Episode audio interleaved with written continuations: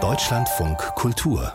Kulturpresseschau Unmöglich. Ein Andi Brehme kann nicht sterben, titelt Axel Hacke in der Zeit und zitiert den nun eben doch völlig überraschend mit 63 gestorbenen Fußball-Weltmeister.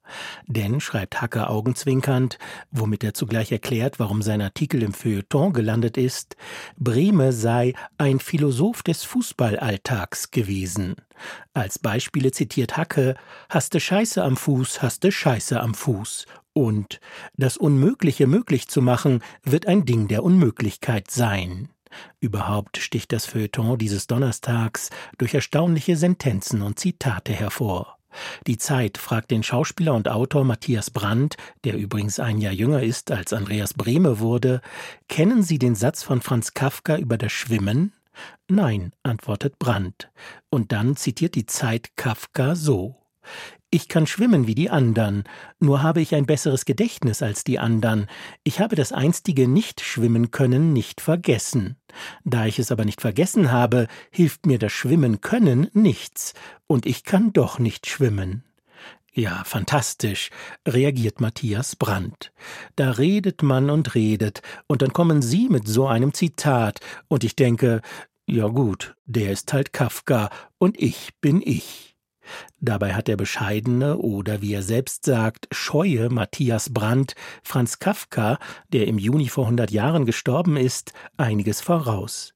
Denn Brandt wirkt doch wie jemand, der es versteht, zu leben und zu lieben, ganz im Gegensatz zu Kafka. Verliebt nur in Worte lautet die Überschrift zu Sigrid Löfflers Artikel über Kafka für die Süddeutsche Zeitung. Die Literaturkritikerin beschreibt, wie sie erst durch einen Essay von Elias Canetti den Zugang zu Kafka gefunden hat. Und so zitiert und paraphrasiert Löffler aus dem Essay. Erkennbar wird ein Mann, der ein Leben gewählt hat, das allein im Text aufgeht und dessen Grundgefühle gegenüber Menschen Angst und Gleichgültigkeit sind, schreibt Löffler über Kafka mit Canettis Blick. Er, Kafka, verliebt sich nicht in lebendige Frauen, er verliebt sich in die geschriebenen Worte seiner Liebesbriefe worunter dann besonders die reale Felice Bauer gelitten habe, weil sie nicht der von Kafka idealisierten Felice entsprochen habe. Auch habe Kafka ein lebenslang gestörtes Verhältnis zum eigenen Körper gehabt. Er sei hypochondrisch gewesen, habe Angst vorm Sex gehabt und eine Verzweiflung in Verbindung mit seinem mageren Körper empfunden. Auch der Teufel ist sehr dünn jedenfalls in der Neuverfilmung von Michail Bulgakows Roman Der Meister und Margarita, die gerade in Russland zu sehen ist. Denn die Figur des Teufels in Moskau spielt der schlanke August Diehl. Die Geschichte, in dem die Bösen das Gute ausmerzen und die Feigheit der Menschen das schlimmste Übel ist, erscheine dem russischen Publikum als Spiegel der Gegenwart, schreibt Kerstin Holm in der Frankfurter Allgemeinen. Die Moskauer Autorin Tatjana Malkina berichtet von ausverkauften Vormittagsvorführungen, bei denen kein Popcorn knistert, sondern das Publikum bis zum Ende des Abspanns mucksmäuschen still bleibt. Vom Mäuschen zur Katze. Eine Katze trägt den Namen Kuh.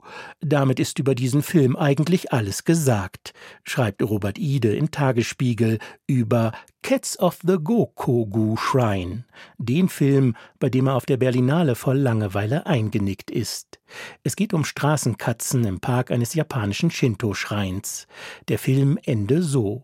Eine tote Katze wird am Schrein beerdigt. Drei Blumen und vier Räucherstäbchen schmücken das Grab.